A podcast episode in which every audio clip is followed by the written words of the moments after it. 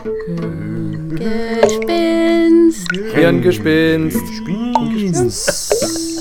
Hirngespinst. Hirngespinst. Hirngespinst? Hallo und willkommen bei einer neuen Ausgabe von Hirngespinst. Mir gegenüber sitzt wieder mal meine beste Podcast-Partnerin Ellie Sporer. Hallo. Mein Name ist Nicole Töni und gemeinsam sind wir, wie schon gesagt, Hirngespinst. Und heute möchte ich uns unser Thema einfach mit einem einzigen Wort beginnen lassen, das irgendwie eins meiner absoluten Lieblingswörter in der gesamten Wissenschaftswelt ist, und zwar Spaghettifikation oder Spaghettification. Boah. Also, jetzt muss ich aber als erstes gleich fragen, was heißt das? es klingt sehr lustig, aber ich kann damit gerade gar nichts anfangen. Okay, Ellie, nachdem du unser Thema ja kennst, was könnten schwarze Löcher, oh, Spoiler, was könnten schwarze Löcher also mit Spaghettis zu tun haben? Keine Ahnung, ich bekomme nur Hunger vom Thema, aber schwarze Löcher, Spaghettis, puh. Erzähl. Ja, hungrig sind sie auf jeden Fall auch, diese schwarzen Löcher, die futtern ja reichlich Materie in sich rein.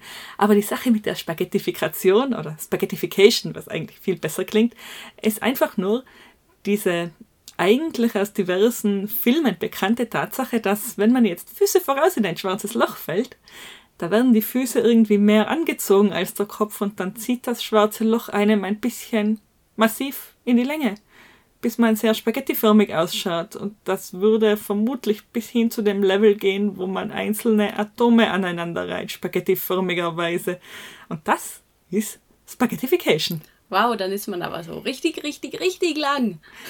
Ja, genau. Und nachdem da eben relativistische Effekte auftreten, so am Ereignishorizont von einem schwarzen Loch, ist es bei Spaghettifikation nicht das Schrägste, was einem da passiert. Mitbekommen wird man es allerdings nicht. Ich glaube, Spaghetti sein ist nicht gesund. Nein, ich glaube auch nicht. Spaghetti essen hingegen viel gesünder. ja, und viel wohlschmeckender als äh, Spaghetti werden. Absolut. Aber jetzt lasse ich dich nochmal offiziell unser Thema vorstellen, bevor ich wieder über seltsame Wörter rede. Ja, du hast es eh schon gespoilert. Es geht diesmal um schwarze Löcher und was denn in den schwarzen Löchern drin sein könnte, das ist ja doch sehr unklar, oder? Das ist mehr als nur unklar, weil da sind wir an einer Stelle, wo wir nicht nur wissen, dass wir nichts wissen, sondern wir wissen auch, dass wir nichts wissen werden. Wie?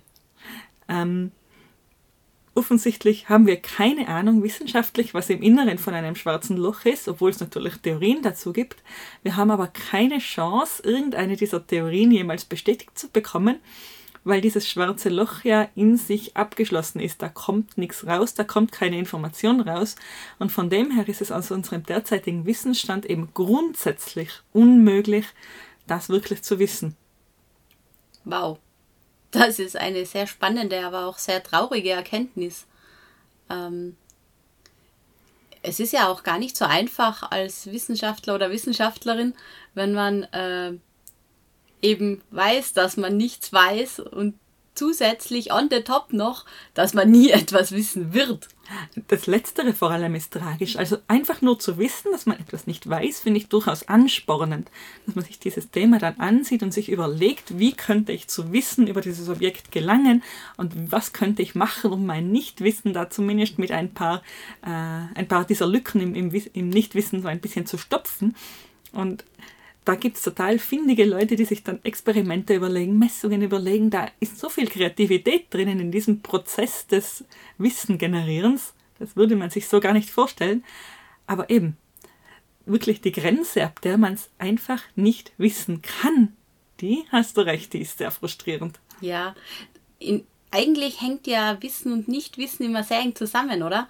Wenn man, ähm, also nicht die Erkenntnis, dass man etwas nicht weiß, äh, setzt ja ein gewisses Wissen voraus und auch ein gewisses Interesse. Ja, da, da hast du recht. Also, wenn ich einfach ignorant durch die Welt laufe, sozusagen, dann sehe ich eigentlich gar nicht, was ich alles wissen könnte. Ich glaube vielleicht total viel zu wissen, obwohl mir eigentlich einfach die Fragen entgehen. Genau, also wenn man viel weiß, dann hat man meistens doch auch viele Fragen, weil man sich mit etwas beschäftigt. Und wenn man nicht so viel weiß, hat man auch gar nicht so viele Fragen. Ja, das ist mir jetzt in der Vorbereitung zu diesem Thema so gegangen. Ich bin ähm, gedanklich voll reingestürzt in das schwarze Loch und habe mir das Thema nochmal im Detail angesehen. Ich bin ja an sich Physikerin, aber Astrophysik war einfach nie mein Spezialgebiet, noch überhaupt nie. Und ich habe es bereut. Es gibt so viele spannende Dinge zu entdecken. Und schlussendlich bin ich aus diesem schwarzen Loch herausgekommen mit vielen, vielen, vielen tollen Infos und ganz vielen Fragen, die ich mir selber eigentlich immer noch stelle. Ja, eben, das ist total spannend. Aber eben, Nichtwissen hat ganz viele Facetten. Ähm, hast du dir schon mal überlegt, was, was, mit was alles Nichtwissen zusammenhängen kann? Hm, ich glaube, ich verstehe die Frage nicht ganz. Wie hängt Nichtwissen zusammen? Ähm, Nichtwissen kann ja verschiedene Gründe haben. Einmal Desinteresse. Okay. Andererseits eben das, was wir gesagt haben, okay, man beschäftigt sich mit etwas und findet ganz viele Fragen, die man noch nicht beantworten kann, beziehungsweise beim schwarzen Loch vielleicht nie beantworten können wird. Aber es gibt ja auch sozusagen absichtliches Nichtwissen so quasi so, so psychologisch, das ist besser für mich, wenn ich, so, wenn ich das nicht weiß, wenn ich das ignoriere oder so? Genau, das oder auch absichtlich. Zum Beispiel gibt es viele Menschen, die vielleicht gar nicht wissen wollen, wie ähm, Antizeug in äh, anderen Ländern produziert wird mit Kinderarbeit etc., weil je weniger ich darüber weiß, desto weniger muss ich mir Gedanken machen beim Shoppen. Und desto leichter ist es in den äh, Piep, beliebigen Shopnamen einsetzen, Billigladen reinzulaufen, sich ein Shirt um 4 Euro zu kaufen und sich einzubilden, man hätte da jetzt etwas getan, das nicht ethisch fragwürdig ist. Genau. Oder auch nicht wissen, zum Beispiel als äh, Selbstschutz. Wenn, wenn ich gar nicht weiß, wie ich mich äh, zum Beispiel, keine Ahnung, was es für Suizidmethoden gibt, kann ich mich ja auch gar nicht umbringen.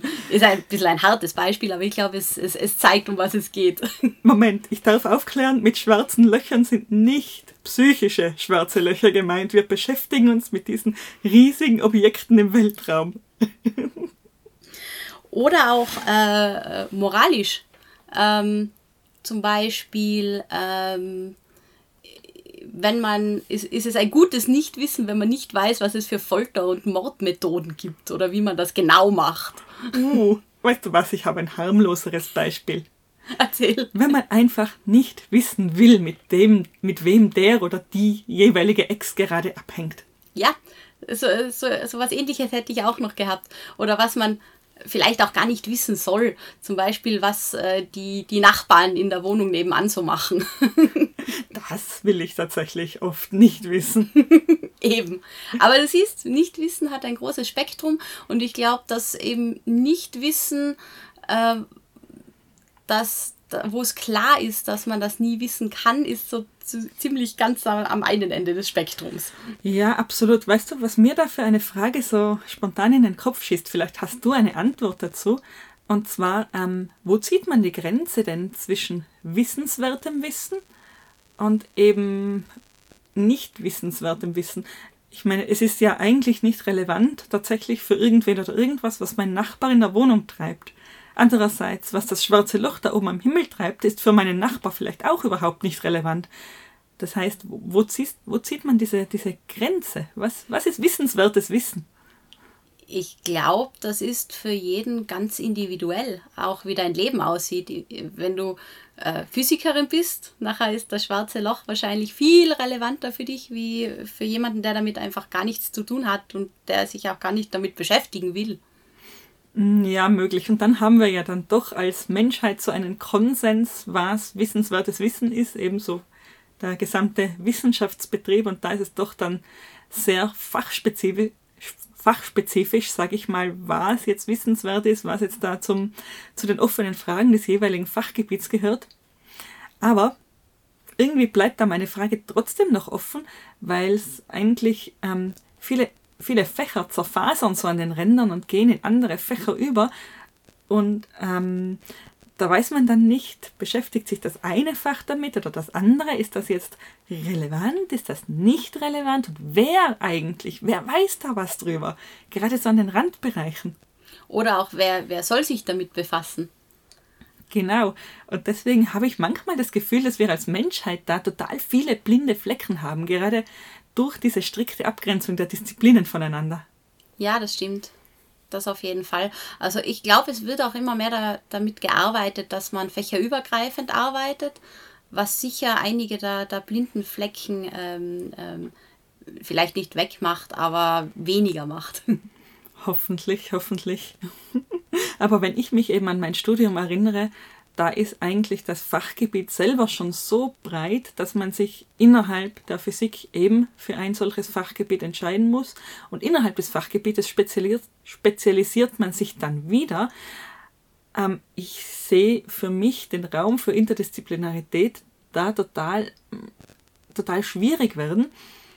Ja, ich sehe das auch. Das Problem ist halt immer, je breiter man forscht, desto weniger speziell wird es, oder? Das stimmt eben schon, ja.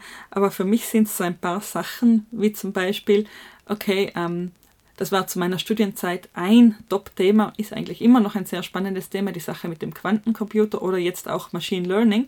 Ähm, und mich würde wirklich interessieren, ob es da zum Beispiel philosophisch wirklich auch Forschung dazu gibt, die sich ähm, mit den naturwissenschaftlichen Grundlagen so weit beschäftigt hat, dass ähm, den, den Menschen dort wirklich klar ist, was eben Machine Learning oder Quantencomputer sind und nicht sind, welche ähm, Möglichkeiten und Begrenzungen diese Dinge technisch tatsächlich haben und dann daraus ähm, philosophische Antworten und Fragen ableitet eben sozusagen, hätte ein Quantencomputer dann eventuell Persönlichkeitsrechte oder nicht. Weil das ist ja etwas, da, da hört mein Wissensgebiet, wie gesagt, als Physikerin, da hört meine Expertise einfach auf bei solchen Fragen. Ja, da, das ist vielleicht ein, ein gutes Beispiel, wo man, denke ich, einmal sagen könnte, okay, äh, dass diese Fragen relevant werden, ähm, sieht man langsam, aber meistens wird sich dann erst näher damit beschäftigt, wenn es irgendwelche gesellschaftlichen Auswirkungen hätte. Ja, aber dann ist es halt schon ein bisschen spät. Also ähm, wenn theoretisch, also ich bleibe jetzt einfach beim Beispiel, ich sage nicht, dass es so sein soll. Ich sage nur, dass das Beispiel nicht schlecht ist grundsätzlich. Wenn jetzt also ein Quantencomputer theoretisch aufgrund seiner inhärenten Struktur vielleicht Gefühle oder eigenständige Gedanken oder irgendetwas von einer Persönlichkeit entwickeln könnte, dann ist die Frage, äh, dann ist die Frage, die wir uns stellen müssen, schon vor dem Zeitpunkt, wo wir ihn anschalten und nicht erst, wenn er diese Persönlichkeitsmerkmale dann entwickelt hat. Das ist klar und es werden sich auch Leute damit beschäftigen, aber äh, sagen wir, reell wird es halt erst, wenn es sozusagen auch äh, zum Beispiel rechtliche Auswirkungen hat. Wenn da festgeschrieben irgendwas äh, steht, wie damit umzugehen ist und wie das ist und was für Rechte da sind. Ja, stimmt schon. Aber lass uns mal zurückplumpsen in Richtung schwarze Löcher. Jo, wir sind etwas abgeschweift. Was kannst du denn noch zu den schwarzen Löchern erzählen und dem, was wir nicht wissen und nicht wissen werden? Ähm, dafür, dass wir nicht wissen, was im Inneren eines schwarzen Lochs ist, wissen wir trotzdem verdammt viel über diese Dinge. Du musst dir vorstellen, wir, eigentlich ist das schwarze Loch ja, mh, mm, sagen wir mal so, ein Objekt, das sich grundsätzlich eben unserer Wahrnehmung entzieht, weil das schwarze Loch selber nichts abstrahlen kann, per Definition schon nicht. Das ist in sich abgeschlossen, das ist einfach ein, ein sehr, sehr massereiches, sehr, sehr schweres Objekt, von dem wir nichts, äh, von dem uns keine Information erreicht. Jetzt erreichen uns aber so viele Informationen von dem Raum drumherum. Das wollte ich gerade fragen, weil wenn wir da nichts wissen, ist der Raum drumherum ja voll interessant. Genau, das ist, das ist der Punkt. Und da haben wir wieder so ein Grundprinzip in der Wissenschaft, oder? Eigentlich in der Naturwissenschaft, Dinge interagieren mit anderen Dingen. Und wenn wir die Dinge, die wir ähm, beobachten wollen, nicht direkt beobachten können, dann beobachten wir eben, wie sie mit anderen Dingen interagieren. Und so ein schwarzes Loch interagiert als massives Objekt natürlich massiv. Mit was interagiert es denn? Mm, zunächst mal mit eigentlich allem umgebenden Raum. Also, wo fange ich an? An sich, dieses schwarze Loch ist ja sehr, sehr dicht Übrigens, dicht heißt nicht unbedingt, dass es massereich ist. Heißt einfach nur, dass es dicht ist, dass die Materie extrem fest aufeinander klebt im Inneren. Und zwar viel, viel mehr als im Inneren von einer Sonne und ewig viel mehr als im Inneren von Atomen und auch mehr als im Inneren von Atomkernen. was die schwarzen Löcher im Übrigen so rätselhaft macht, aber dazu komme ich hoffentlich später nochmal. Ähm, das Ding ist jetzt, dieses schwarze Loch ähm, zieht also Materie an und man hat ja so ganz diese naive Vorstellung, da fliegt jetzt irgendein Objekt aufs schwarze Loch zu, wird angezogen und plumpst rein. Das ist falsch. Tatsächlich wird das nicht oder sehr, sehr selten vorkommen, dass ein Objekt auf direkter Bahn aufs schwarze Loch zufliegt, sondern vielmehr das Objekt fliegt aufs schwarze Loch zu, wird eingefangen, umkreist das schwarze Loch ähm, und die Bahn, auf, dem, auf der Dinge anfangen, das schwarze Loch zu umkreisen, auf dieser Bahn sammelt sich total, sammelt sich total viel Materie, die ihrerseits durch die extreme Anziehung vom schwarzen Loch wieder total schnell wird, also wirklich wahnsinnig schnell um dieses schwarze Loch herumwirbelt und saust, dabei sich gegenseitig in tausend Stücke schlägt. Das ist die Akkredition, äh, Accretion Disk. Ich verwende jetzt einfach die englischen Ausdrücke, ich komme mit den deutschen nicht klar. Also diese Accretion Disk des schwarzen Loches, die ist ihrerseits total äh, energiereich. Da stoßen ständig Teilchen zusammen, die ist total dicht, die strahlt massiv Licht ab, die strahlt massiv äh, Energie ab. Und das Ding ist, je mehr diese Teilchen zu, da zusammenstoßen, je schneller die werden, desto weniger wahrscheinlich plumpsen die wirklich ins schwarze Loch rein. Aber da geht es ja voll ab ums schwarze Loch außenrum. Ja, total. Also da ist wirklich, da ist die Hölle los.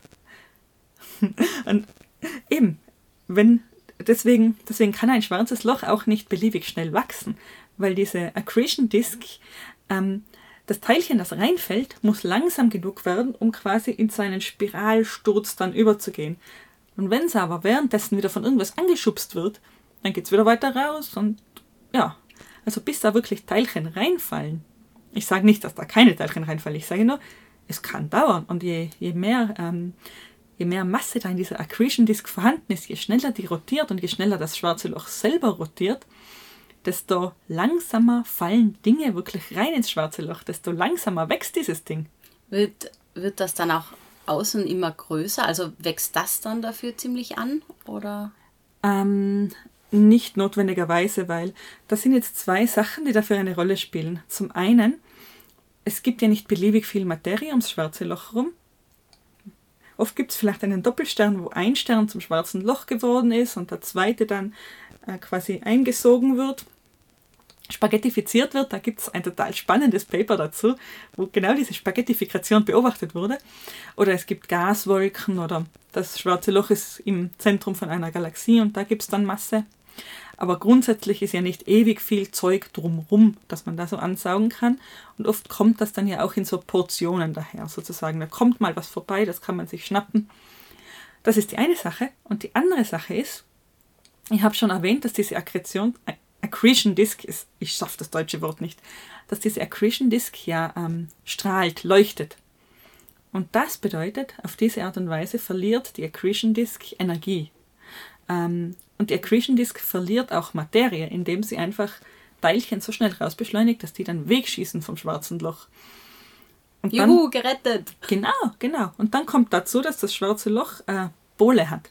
Das hat äh, oben und unten, sage ich jetzt mal, das, wenn es um eine Achse rotiert, hat das oben und unten so äh, ganz, ganz starke, voll verwirbelte Magnetfelder. Und wenn da was reinkommt, das kann ganze Lichtjahre lange Jets von Materie in die, in die Welt, äh, ins Weltall schleudern. Und von all dem Zeug, das da in so eine Accretion Disk reinkommt, da geht nur ein wirklich geringer Prozentsatz tatsächlich ins schwarze Loch rein. Und das ist etwas, das mich eben total fasziniert hat. Also das schwarze Loch sitzt nicht da und futtert ununterbrochen und wird dicker und dicker und dicker und dicker. Nein, eben.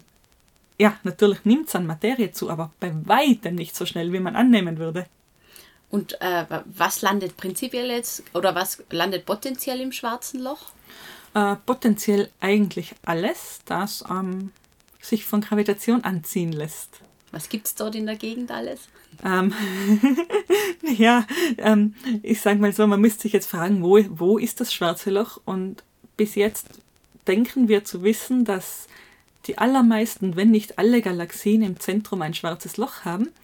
Das heißt, dann gibt es da drum einfach ganz dichte, dichte Gaswolken, da gibt es andere Sterne, da gibt es potenziell auch Planeten, da gibt es wirklich alles, was im Universum so rumkreucht und fleucht. Theoretisch auch andere schwarze Löcher, mit denen unser schwarzes Loch dann verschmelzen kann. Also es gibt wirklich, also eben von anderen, anderen Sternen bis hin zu einfach nur Partikeln, die im Weltall so herumhuschen, kann das schwarze Loch eigentlich alles einfangen. Und natürlich auch, und ich weiß, ich glaube, darauf spielst du an, Licht an sich, weil das ist ja, da sind wir wieder beim Wesen dieses schwarzen Lochs. Das hat ja, das hab, ich habe es, glaube ich, eingangs beschrieben, es ist ja eben ein, ein Objekt, das so starke Gravitation hat, so stark die Dinge anzieht, dass nicht mal das Licht davon abhauen kann. Also die, die Gravitation ist, ist größer als die, also wird, beschleunigt Dinge schneller als die, als die Lichtgeschwindigkeit ist. Deswegen kann hier nichts raus, kann hier keine Information raus, kann hier kein Licht raus. Entsprechend wird natürlich auch Licht angezogen und abgelenkt von schwarzen Löchern die machen dann so linsenartige Effekte, aber das ist eine andere Geschichte. Wenn ich damit auch noch anfange, dann höre ich bis übermorgen nicht reden auf. aber es ist doch so interessant. ja, absolut. Wem sagst du das?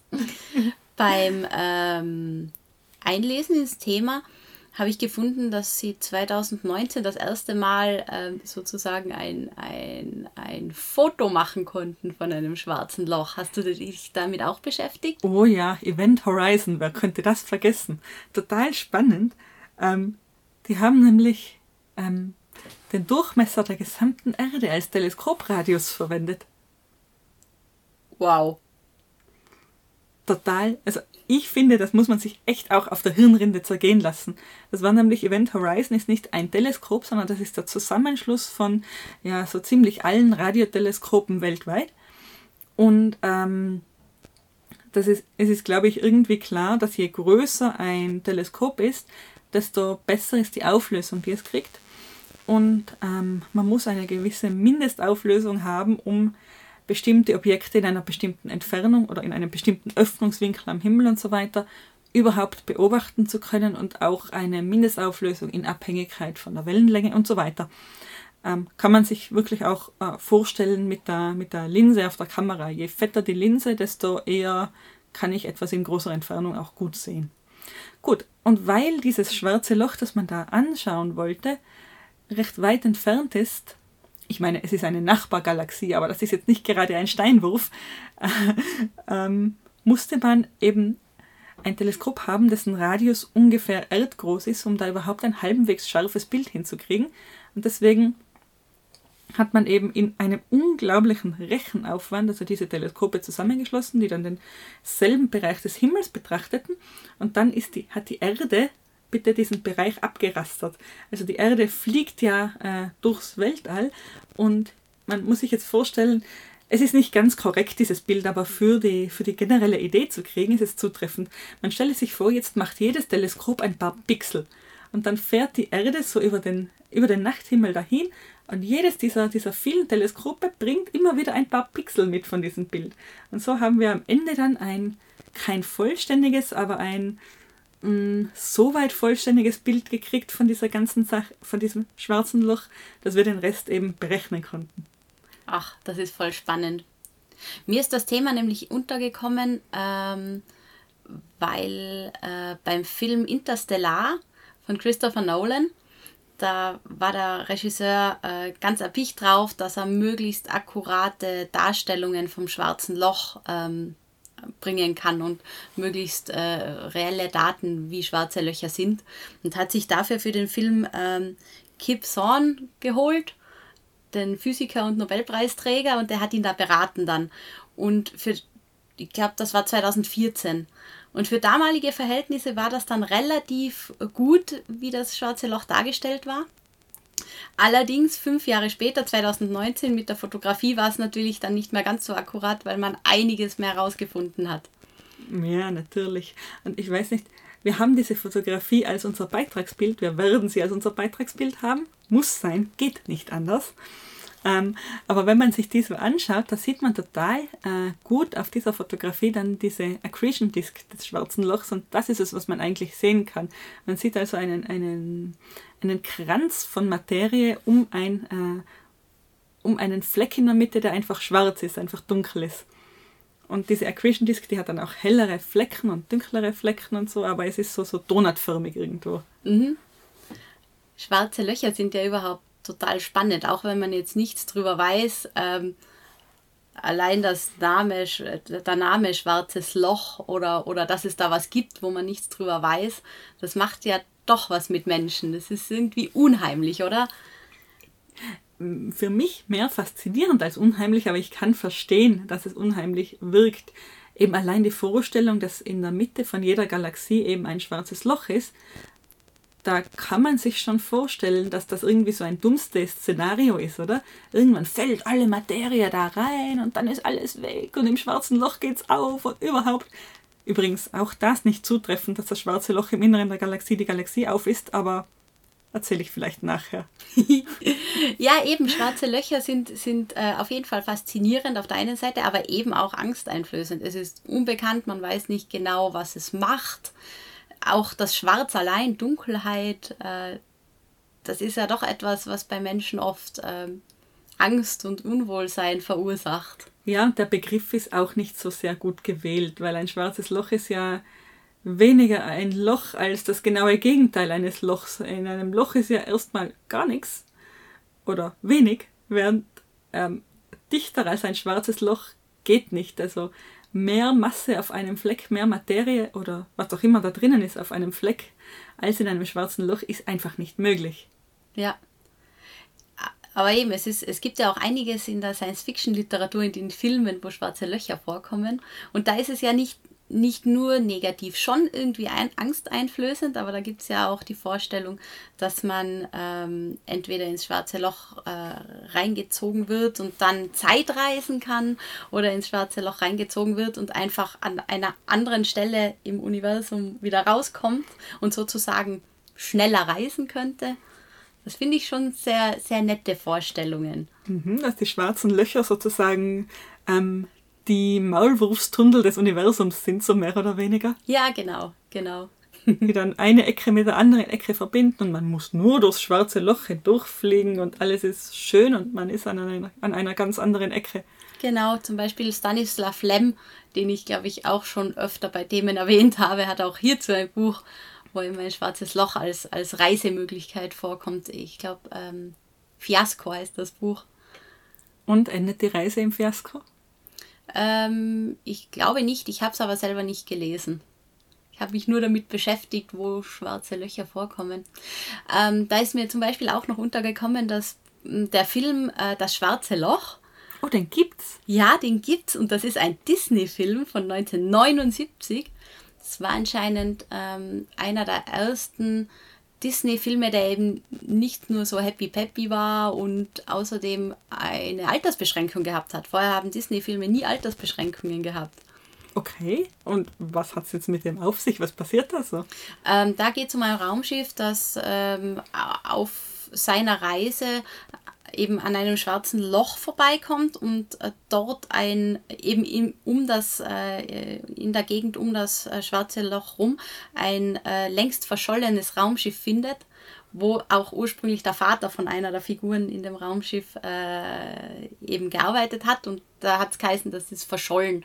Und dabei schwirrt das die ganze Zeit um das schwarze Loch rum. Und dann kommen sie auch dorthin, gehen rein und dann ist das alles so eine, so eine Geisterschiffgeschichte. Es gibt da noch den Captain und außer dem Captain gibt es nur noch Roboter am Schiff. Uh, das klingt ziemlich düster. Mhm, ist auch sehr düster. Es war, es ist äh, entstanden im, im, im ersten Star Wars Hype, deswegen gibt es dort auch so, so Roboter, die vielleicht ein bisschen so R2D2-mäßig ausschauen. Da wollte Disney einfach auf den Zug aufspringen, hatte dann aber auch nicht so viel Erfolg wie Star Wars. Vielleicht auch deswegen, weil Disney halt vorher noch nie so etwas Düsteres gemacht hat. Aber spannend, den muss ich mir ansehen. Übrigens gar nicht so unrealistisch, dass da noch jemand lebt auf diesem Raumschiff, weil diese Accretion Disk, das Zeug, das da rumgeschleudert wird, das kann ähm, Bruchteile der Lichtgeschwindigkeit erreichen. Also das kann da schon mit relativistischen Geschwindigkeiten herumsausen. Und je näher man dann ans schwarze Loch kommt, da wird dann auch eben die Zeit verzerrt, ähm, was relativistisch gesprochen ist nicht ganz korrekt ist das sozusagen, aber für einen außenstehenden Beobachter sieht es so aus, als würde zum Beispiel ein Objekt sehr lange ins schwarze Loch reinfallen, während jemand, der da wirklich drinnen sitzt in dem reinfallenden Objekt, äh, nicht merken würde, dass die Zeit da jetzt langsamer verginge. Der fällt da jetzt einfach über den Ereignishorizont und plopp ist er da. Aber eben für den Außenstehenden. Und deswegen wäre es denkbar, dass ein Raumschiff da schon lange, lange herumlungert in ähm, sozusagen in Erdzeitmessung äh, und auf, der, auf dem Raumschiff selber gar nicht so sehr viel Zeit vergangen ist. Spannend. Eben, da wollte ich dich eh noch fragen, nachdem du das am Anfang ja ausgeführt hast, ob das überhaupt realistisch ist, dass man da überleben kann in dem Trubel. Was nicht realistisch ist, ist, dass man, wie du sagst, in dem Trubel überlebt, weil wenn da Teilchen mit relativistischer Geschwindigkeit durch die, durch die Gegend schießen, ich weiß nicht, ähm, hättest du dir immer schon gewünscht, ein, ein Piercing zu haben? Stell dir mal vor, so ein äh, irgendein Teilchen saust daher und dann hast du dein Piercing und dein Raumschiff damit und alles, was dazwischen ist. Nee. Also, die Teilchen kommen so energiereich daher, die zerschlagen einfach alles auf ihrem, auf ihrem Weg. Und man darf sich nicht vorstellen, dass da in dieser Accretion Disk unbedingt ganze Planeten oder Sterne oder was auch immer herumkreisen, sondern das ist mehr so eine Suppe. Also bis hin, je näher, je näher man zum schwarzen Loch kommt, wahrscheinlich eher so Plasmaartiges, sodass wahrscheinlich sich die Atome selber schon in ihre Bestandteile zerschlagen haben aufgrund von diesen, diesen großen Geschwindigkeiten, die hier erreicht werden. Also von dem her, das kann kein Raumschiff überleben, natürlich nicht. Aber spannend. Aber eben, der, der Film zeigt ja, wie, wie düster schwarze Löcher gesehen werden. Und äh, ich habe mir dann noch angeschaut, schwarze Löcher und Kunst, ob es da noch was gibt. Und ähm, da habe ich eigentlich mehr darüber gefunden, die eben die Vorstellung von einfach einem schwarzen Loch und äh, zum Beispiel in, in, bei Tom und Jerry da malen sie doch öfter schwarze Löcher auf und dann kommt einfach jemand raus. Oder auf eine Wand wird ein schwarzes Loch gemalt und dann ist es plötzlich ein Tunnel und ein Zug fährt raus. Oh ja, stimmt. Das war mir gar nicht mehr, habe ich mich gar nicht mehr erinnert. Aber jetzt, wo du es sagst, ich hätte das noch nie in Verbindung gebracht mit schwarzen Löchern. Eben, aber eigentlich ist es ja so ähnlich. Es ist halt äh, etwas, wo man sich, wo man nicht genau weiß, was es ist und dann kann man sich ja vorstellen, was damit passiert. Ja, ein schwarzes Loch im Sinne von ein Objekt mit rätselhaftem Innenleben. Genau. Manche, ich glaube, das war auch bei Tom und Jerry, wo sie dann die schwarzen Löcher teilweise rumtragen und an einen anderen Ort legen und dann passiert irgendwas damit. Also das ist schon sehr lustig. Oder der Coyote fällt rein. Genau. Oder ich habe äh, einen Künstler gefunden, der in Porto bei einer Ausstellung einfach in einem Raum ein großes schwarzes Loch auf dem Boden gemacht hat. Ich sage ich sag jetzt nur gemacht. Und ähm, im Endeffekt war das wirklich einfach ein äh, mehrere Meter tiefes Loch, das einfach nachher schwarz war, weil kein Licht oder sonst was. Und da ist anscheinend wirklich jemand reingefallen, weil es nicht abgesperrt war. Und der hat gemeint, das ist nur aufgemalt. Oh. Ja. Klingt nach etwas, das mir passieren könnte. Auf jeden Fall auch eigentlich dann recht gruselig, wenn man da reinfällt. Richtig gruselig. Ist dem was passiert? Ein bisschen verletzt hat er sich schon, ja, aber glaub nichts ganz Grobes. Na, welch ein Glück, dass sie nicht irgendwelche Betonsteher oder sowas da unten aufgestellt haben. Ja, aber habe ich total spannend gefunden. An das habe ich auch nie gedacht, dass man sowas machen könnte. Aber eben, schwarze Löcher machen kreativ. Ja, absolut, absolut. Ähm, allein diese, also vielleicht um nochmal ein bisschen zum, zum Thema zurückzukommen, was, was denn da wirklich drinnen sein könnte. Allein das regt ja schon die Fantasie total an, oder? Du hast ja schon erwähnt, dieser, dieser Gedanke, dass das schwarze Loch so ein Wurmloch eben ist, dass man da hindurch äh, reisen kann und bei einem anderen schwarzen Loch wieder rauskommt oder irgendwo anders oder in einer anderen Zeit oder wie auch immer, der ist gar nicht so sehr aus der Luft gegriffen. Nicht? Das naja, ist ja cool. Das Ding ist, dieses schwarze Loch, ich sage jetzt nicht, dass das stimmt, das habe ich jetzt nicht gesagt, aber das Ding ist, dieses schwarze Loch krümmt die Raumzeit so sehr, dass es eben ein abgeschlossenes System wird. Und was innerhalb von diesem abgeschlossenen System passiert, das kann eigentlich alles sein. Dieses, äh, dieses Objekt ist nicht mehr Teil von unserem normalen Universum auf irgendeine Art und Weise. Also es ist nicht wahrscheinlich, aber vorstellbar, dass da drinnen wirklich, keine Ahnung, ähm, ein neues Universum entsteht irgendwie. Oder sowas. Cool. Also, wahrscheinlicher sind andere Dinge, aber wir können es eben nicht sagen. Und dadurch, dass eben es so abgeschlossen ist durch diese, diese Trennung, wir wissen ja nicht, was das bedeutet, oder? Wir wissen nicht, was es, was es heißt, wenn die, ähm, wenn eben sich, wenn die Gravitation so stark wird. Also da ist meine Fantasie auch irgendwo in genau diesen, diesen Bahnen. Bringt natürlich nichts, weil, wie ich vorhin geschildert habe, man kann da nicht reinfliegen, man kann das nicht überleben, man kann diese Kräfte nicht aushalten, man wird spaghettifiziert, man wird zu Plasma zerschlagen, das es geht nicht. Also eigentlich sind sie schon gruselig. Und faszinierend. Ja, beides. Vielleicht sind sie auch ein bisschen fad im Inneren, vielleicht ist einfach nur eine Quarksuppe da drinnen. Ach, das wollen wir uns jetzt nicht vorstellen. Oh, warum nicht? Ich, ich würde mir das schon gern vorstellen, weil das fände ich schon spannend. Ähm, weil, ich weiß nicht, kennst du Neutronensterne? Mhm. Neutronensterne sind, äh, abgesehen von schwarzen Löchern, das dichteste, was im Universum so rumhüpft. Und zwar sind die so dicht, dass die Atome selber komprimiert werden. Ich meine, es ist ja so ein bisschen bekannt, ein Atom hat seinen Atomkern, der ist relativ klein und dann hat es außenrum in ewig weiter Entfernung Elektronen, die da so rumsausen. Mehrere oder eines, je nachdem, was es für ein Atom ist. Das heißt, da ist wirklich, wirklich, wirklich massiv viel Platz zwischen dem Atomkern und dem Elektron. Das heißt, das Atom besteht essentiell eigentlich aus gar nichts. Da ist wirklich ein bisschen Materie und ganz viel gar nichts drumherum. Und ein Neutronenstern, der ist so dicht, dass er dieses gar nichts aus den Atomen rausquetscht. Wenn ich es jetzt poetisch sagen möchte. Und zwar, ähm, dieser Neutronenstern, der ist so dicht wie der Atomkern, aber auf makroskopischer Ebene. Da werden die Atome so sehr aneinander gequetscht, dass sie keine Atome mehr sind. Die sind auch kein Plasma mehr. Ein Plasma wären herumfliegende Teilchen, so wie im Inneren der Sonne also freie Elektronen, Protonen, was auch immer so herumhuscht, ähm, sondern da, da werden die Kerne so weit aufeinander gequetscht, ähm, dass sie den geringstmöglichen äh, Raum einnehmen, also so dicht gepackte Neutronen dann eben. Dazu muss man wissen, dass ähm, sich Protonen, das andere Bestandteil von Atomkernen, also Atomkernen, Kerne bestehen aus Protonen und Neutronen, und diese Protonen und Neutronen können sich unter Abgabe oder Aufnahme von einem Elektron ineinander umwandeln. So ganz, ganz grob gesagt ist jetzt wieder nicht 100% physikalisch richtig so, aber auf jeden Fall machen die das. Und dann gibt es da drinnen einfach nur richtig dicht gepackte Neutronen. Und wenn jetzt die Sonne zu so einem Neutronenstern werden würde, was, was würdest du schätzen, wie groß wäre dann die Sonne? Oder warte, vorher sage ich dir, wie groß die Sonne denn jetzt ist. Und ja. zwar ist die Sonne momentan ähm, knapp 700.000 Kilometer im Radius, also Durchmesser dann, dann das Doppelte, aber Radius knapp 700.000 Kilometer.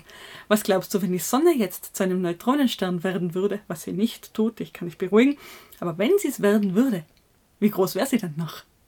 Ich habe keine Ahnung. Ich schätze mal, du kannst ich, nichts Falsches sagen. Ich, ich habe überhaupt keine Vorstellungen bei solchen Größen. Und jetzt halte ich fest. Drei Kilometer. Hm. Die Sonne würde von 696.340 Kilometer auf gerade mal drei Kilometer zusammenschrumpfen, wenn sie ein Neutronenstern wäre. Puh. So dicht ist die Materie in einem Neutronenstern. Das klingt wild, ja. Und dann steigert das Ganze nochmal. Dann hast du ein schwarzes Loch. Hm. Ähm, Weiß man eigentlich, wie und wo die entstanden sind? Oder entstehen da immer noch weiter welche? Oder wie funktioniert das? Ja, schwarze Löcher entstehen natürlich immer noch. Das passiert immer dann, wenn, und das ist jetzt der häufigste Prozess, wie schwarze Löcher entstehen, oder wissen wir eigentlich gar nicht, ob das der häufigste ist. Wir vermuten halt mal, dass das so sein könnte, wenn eben eine große Sonne in sich zusammenkracht, also eine Supernova äh, entsteht. Das ist eine Möglichkeit. Die andere Möglichkeit ist, dass einfach zwei schwarze Löcher miteinander fusionieren und ein größeres schwarzes Loch werden. Mega und, schwarzes Loch. Genau, ultra mega schwarzes Loch. Loch. Und die dritte Möglichkeit ist, dass die von Anfang an irgendwie da waren, dass die beim Urknall schon entstanden sind. Oh, also eigentlich gibt es noch eine weitere Möglichkeit, nämlich dass ein schwarzes Loch diese Supernova einfach umgeht und, und direkt zum schwarzen Loch wird, indem es ganz viel äh, Masse ansammelt. Aber ich kann eigentlich nur die erstgenannte Variante wirklich erklären, weil ja, von den anderen weiß ich, um ganz ehrlich sein, zu sein, wirklich zu wenig. Und gerade diese schwarzen Löcher, die es seit Anbeginn des Universums gibt, die sind mir ein totales Rätsel. Du meinst, du hast keine Ahnung, wo die herkommen könnten. Ja, man hat schon ungefähr eine Ahnung, wo die herkommen könnten, aber ich finde das halt faszinierend, weil wenn die jetzt auch keine Accretion Disk haben oder wenig Accretion Disk, dann liegen die da einfach so rum im Universum, können auch beliebig klein sein, also wirklich klein, klein. Also nicht nur mega schwarze Löcher, sondern auch mini-fuzi schwarze Löcher. Ja, richtig winzige schwarze Löcher, theoretisch mit Zentimeter Durchmesser oder weniger. Dann liegen die da einfach so rum im Universum und, und, und ich weiß nicht was. Das, das ist etwas, das, da würde ich sagen, das finde ich gruselig, wirklich. Dass da einfach irgendwo mini kleine schwarze Löcher rumliegen können. Ja, schon. Ja, ist auch irgendwie lustig, ja. Na, jedenfalls zu den, zu den Supernovas noch ganz kurz. Ich habe ja gerade über Neutronensterne gesprochen. Und wenn jetzt ein Stern eine bestimmte Masse überschreitet, dann wird er, wenn er kaputt geht, also am Ende seiner Lebensdauer ist, nicht zum Neutronenstern, sondern eben zum schwarzen Loch. Aber der Prozess, der dazu führt, ist gar nicht viel anders. Also das ist ganz, ganz ähnlich. Ähm, und Ausgangspunkt sind eben Sterne, die so ungefähr die zehnfache Masse von unserer Sonne haben. Das ist so die Grenze, ab der sie zum schwarzen Loch werden. Und darunter werden Sterne dann eher zum, nicht eher, sondern darunter werden Sterne zum Neutronenstern. Also das kann man schon sehr sicher sagen, ähm, welche Energie und welche Größe es braucht, damit etwas eben zum schwarzen Loch wird. Na jedenfalls verbrennt so ein Stern ja Energie natürlich. Also der verbrennt erstmal in seinem Inneren den Wasserstoff, dann Helium und so geht die ganzen Elemente weiter aufwärts, bis er irgendwann ganz im Kern dabei angelangt ist, Eisen produziert zu haben. Und ab Eisen ähm, würde sich die, ähm, diese Reaktion sozusagen umdrehen. Da gewinnt man keine Energie mehr, wenn zwei Eisenkerne fusionieren, nein, da muss man welche reinstecken. Das heißt, ab diesem Moment gibt der Kern jetzt keine Energie mehr ab ähm, und strahlt auch nicht mehr. Das heißt, jetzt explodiert das Ding oder eigentlich vielmehr implodiert zuerst und dann, dann explodiert es wieder. Ähm, nämlich was so einen Stern am Leben erhält, ist einerseits, da zieht die Gravitation nach innen und andererseits drückt aber der Strahlungsdruck nach außen. Die Tatsache, dass da ständig Strahlung entsteht, dass ständig ähm, einfach ähm, Teilchen fusionieren und einfach so starke Strahlung, eben Sonnenlicht, Wärme, Strahlung aller Art eben entsteht. Diese Strahlung drückt ganz stark nach außen und die drückt gegen die Gravitation an und deswegen sind Sterne so groß, wie sie eben sind, weil da diese beiden, diese beiden Faktoren im Gleichgewicht sind. So, und jetzt hört der Kern auf, Strahlungsdruck zu haben, weil er nicht mehr abstrahlt. Weil ja in dem Moment ähm, man Energie brauchen würde, um aus Eisen noch höherwertigere Elemente zu machen. Das heißt, was jetzt passiert ist, dass alles andere flop erstmal da reinstürzt, weil die äußeren Hüllen außerhalb des Kerns, da befinden sich ja da durchaus andere Dinge als Eisen. Bis hin zu ganz außen am Stern, da kann durchaus auch noch Wasserstoff sein, da kann eine Hülle von Wasserstoff sein. Und dann gehen so explosionsartige Wellen durch diesen, durch diesen Stern durch, aufgrund von diesem, diesem Kollaps da, und dann ja, zerreißt dieses Ding eben, dann bläht sich diese Supernova auf und diese Bilder kennt man garantiert, oder? Ja, klar, das hat man schon gesehen. Genau, und wie gesagt, wenn, wenn jetzt die Ausgangsmasse eben groß genug war, dann ist das, was da am Ende im Kern zurückbleibt, eben ein schwarzes Loch. Aber nicht, längst nicht alle Masse ist wirklich im schwarzen Loch drinnen, sondern wenn da ausgangsweise ungefähr 10 Sonnenmassen waren, dann sind das puh, 1, irgendwas Sonnenmassen, die da am Ende noch verbleiben im, im schwarzen Loch und der Rest ist abgestrahlt, abgehaut, weggedüst, was auch immer. Oder, äh, oder sammelt sich dann wieder in der Accretion Disk. Aber an sich, eben, diese Explosion ist so mächtig, dass ähm, das schwarze Loch eben einfach auch nur einen Bruchteil dieser Materie wirklich in sich aufnehmen kann. Spannend. Total. Und in einer, einer, seiner einen einzigen Supernova-Explosion, da gibt ein Stern ungefähr so viel Energie ab, wie die Sonne in ihrer ganzen Lebensdauer, also knapp so viel. Die Sonne gibt ein kleines wow. bisschen, aber egal. Die Größenordnung stimmt auf jeden Fall. Also das ist richtig, richtig massiv.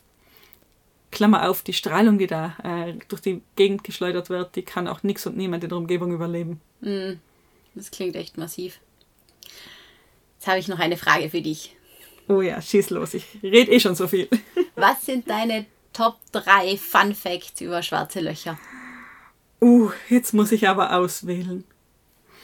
Hm. Ich meine, diese Sache mit den zusammengequetschten Atomkernen Kernen in den Neutronensternen, die habe ich schon mega gefunden. Wirklich, mega. Weil, wenn man sich dann fragt, okay, jetzt ist schon alles auf Atomkernlevel zusammengequetscht jetzt quetsche ich noch weiter, sodass sich die Atomkerne selber in ihre Bestandteile auflösen und es dann nur noch eben Quarks gibt, sozusagen, also die Bestandteile, aus denen die Atomkerne bestehen. Und dazwischen ist ja auch wieder ein Raum, aber das ist ein, das sind Größenordnungen, wo, ähm, wo dieses Denken eigentlich seine Bedeutung verliert, weil ja Energie und Materie gleichgesetzt ist auf diesem Level. Also wir haben keine Ahnung. Und das ist ziemlich faszinierend.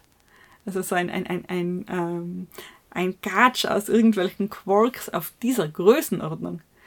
Und klar, ich weiß schon, im CERN lassen wir auch Teilchen aufeinander äh, sausen und ganz kurzfristig kann es hier auch so Quarks-Suppe geben, theoretisch, aber trotzdem, also in dieser Größenordnung. Also das ist einer meiner absoluten Favoriten. Der zweite Favorit, weil du gefragt hast, ist die Möglichkeit, dass vielleicht, vielleicht, vielleicht wir ein kleines Haustier schwarzes Loch bei uns im Sonnensystem haben könnten. Das klingt ja nett. Ja, wirklich, das wäre eine Möglichkeit. Ähm, weiß nicht, ob du es weißt, aber die äußeren Planeten bewegen sich auf einer Bahn, die sich nicht ganz erklären lässt mit allem, was wir so innerhalb von unserem Sonnensystem haben. Deswegen gibt es da so diese Überlegung, dass es noch einen neunten Planeten, und damit ist nicht Pluto gemeint, sondern was Größeres, was ungefähr Erdgroßes, ähm, geben muss, das sehr, sehr weit draußen auch noch unsere Sonne umkreist. Haben wir aber bis jetzt nicht gefunden. Wir sehen nur Auswirkungen von so einem Objekt, weil es halt eben die, die Bahnen von äh, den äußeren Planeten verzerrt. So, und das Ding ist jetzt, die Wahrscheinlichkeit ist da, dass dieses Objekt, das da herumschwirrt, kein Planet ist, sondern ein, so, so ein kleines schwarzes Loch, das vom Urknall übrig geblieben ist.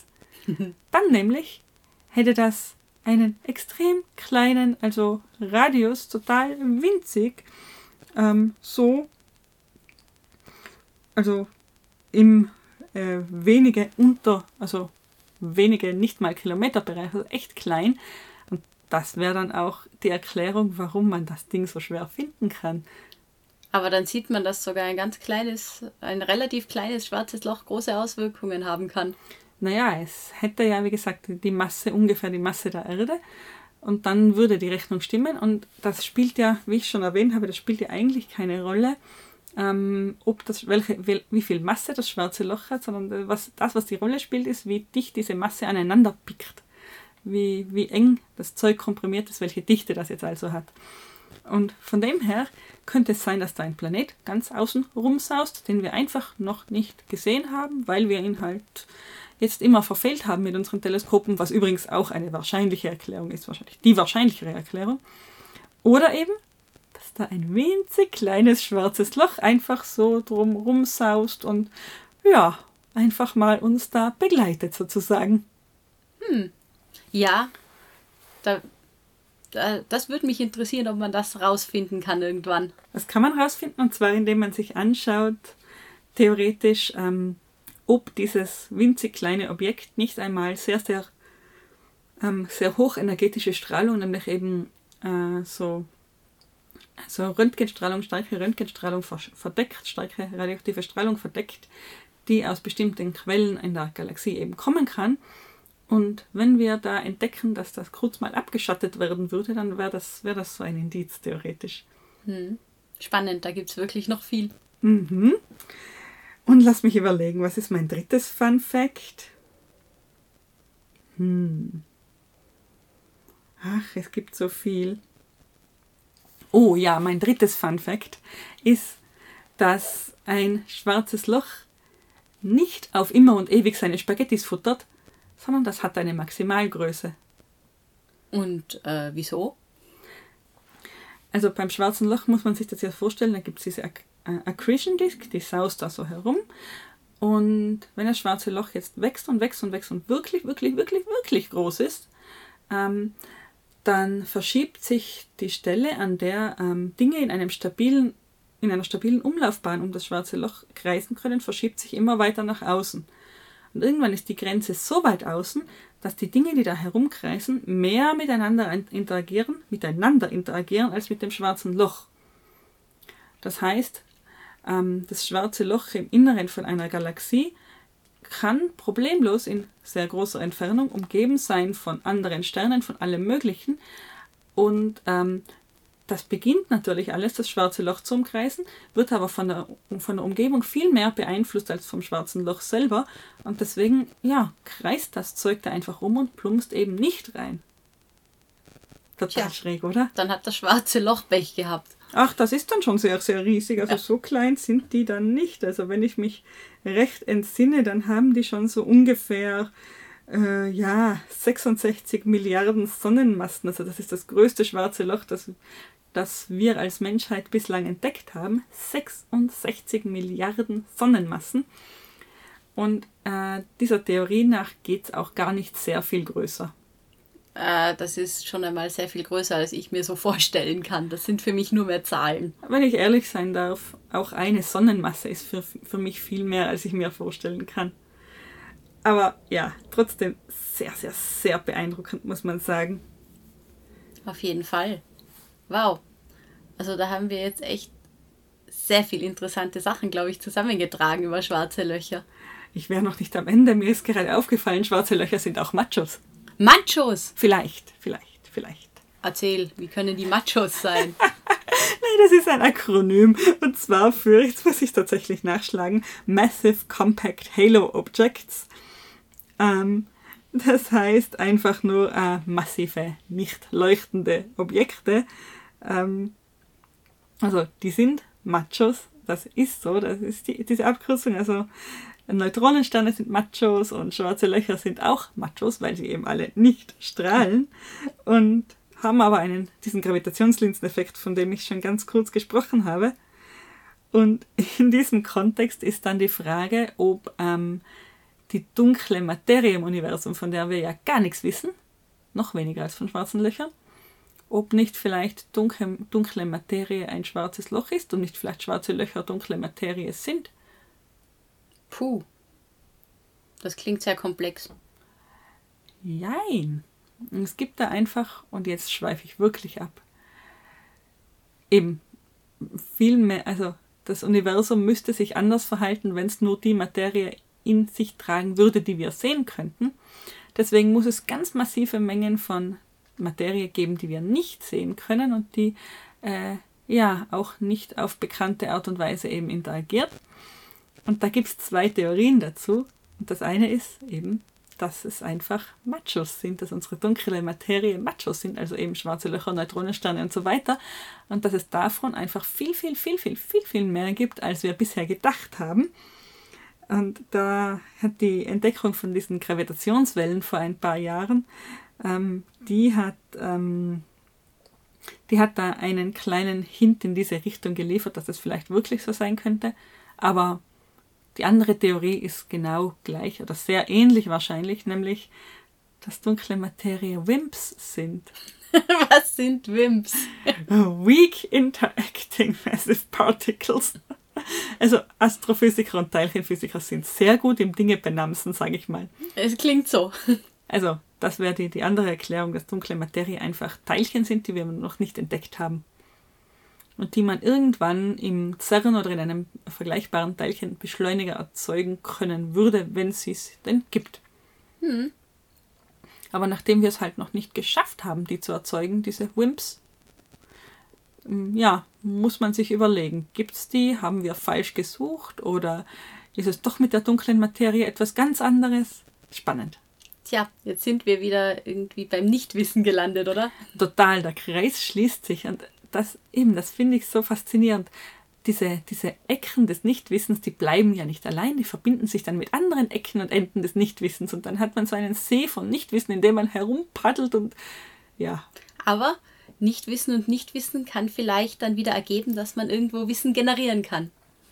durch Ausschlussverfahren vielleicht, genau. Also wenn wir, wenn wir wissen würden, dass dunkle Materie ganz bestimmt keine Wimps sind, dann wäre es wahrscheinlicher, dass dunkle Materie einfach schwarze Löcher, also Machos, wären. Super. Jetzt hast du mich nach Fun Facts gefragt, jetzt darf ich dich auch fragen.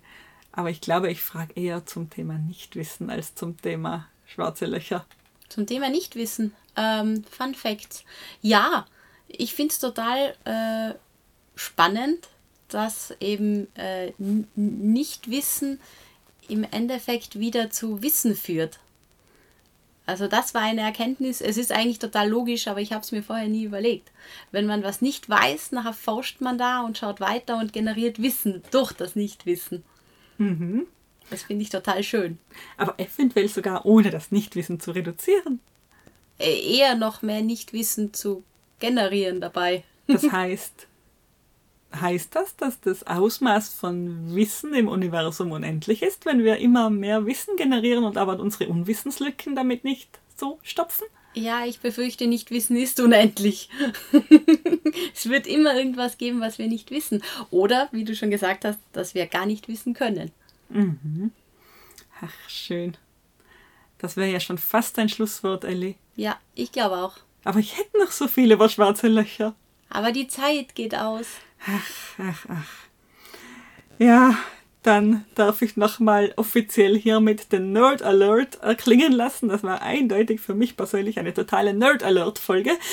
Aber so spannend. Oh ja, ich freue mich, dass du da meine Begeisterung teilst. Auf jeden Fall. Ich glaube, ich habe sie nicht allzu sehr verstecken können. Aber das ist ja gut so. Genau.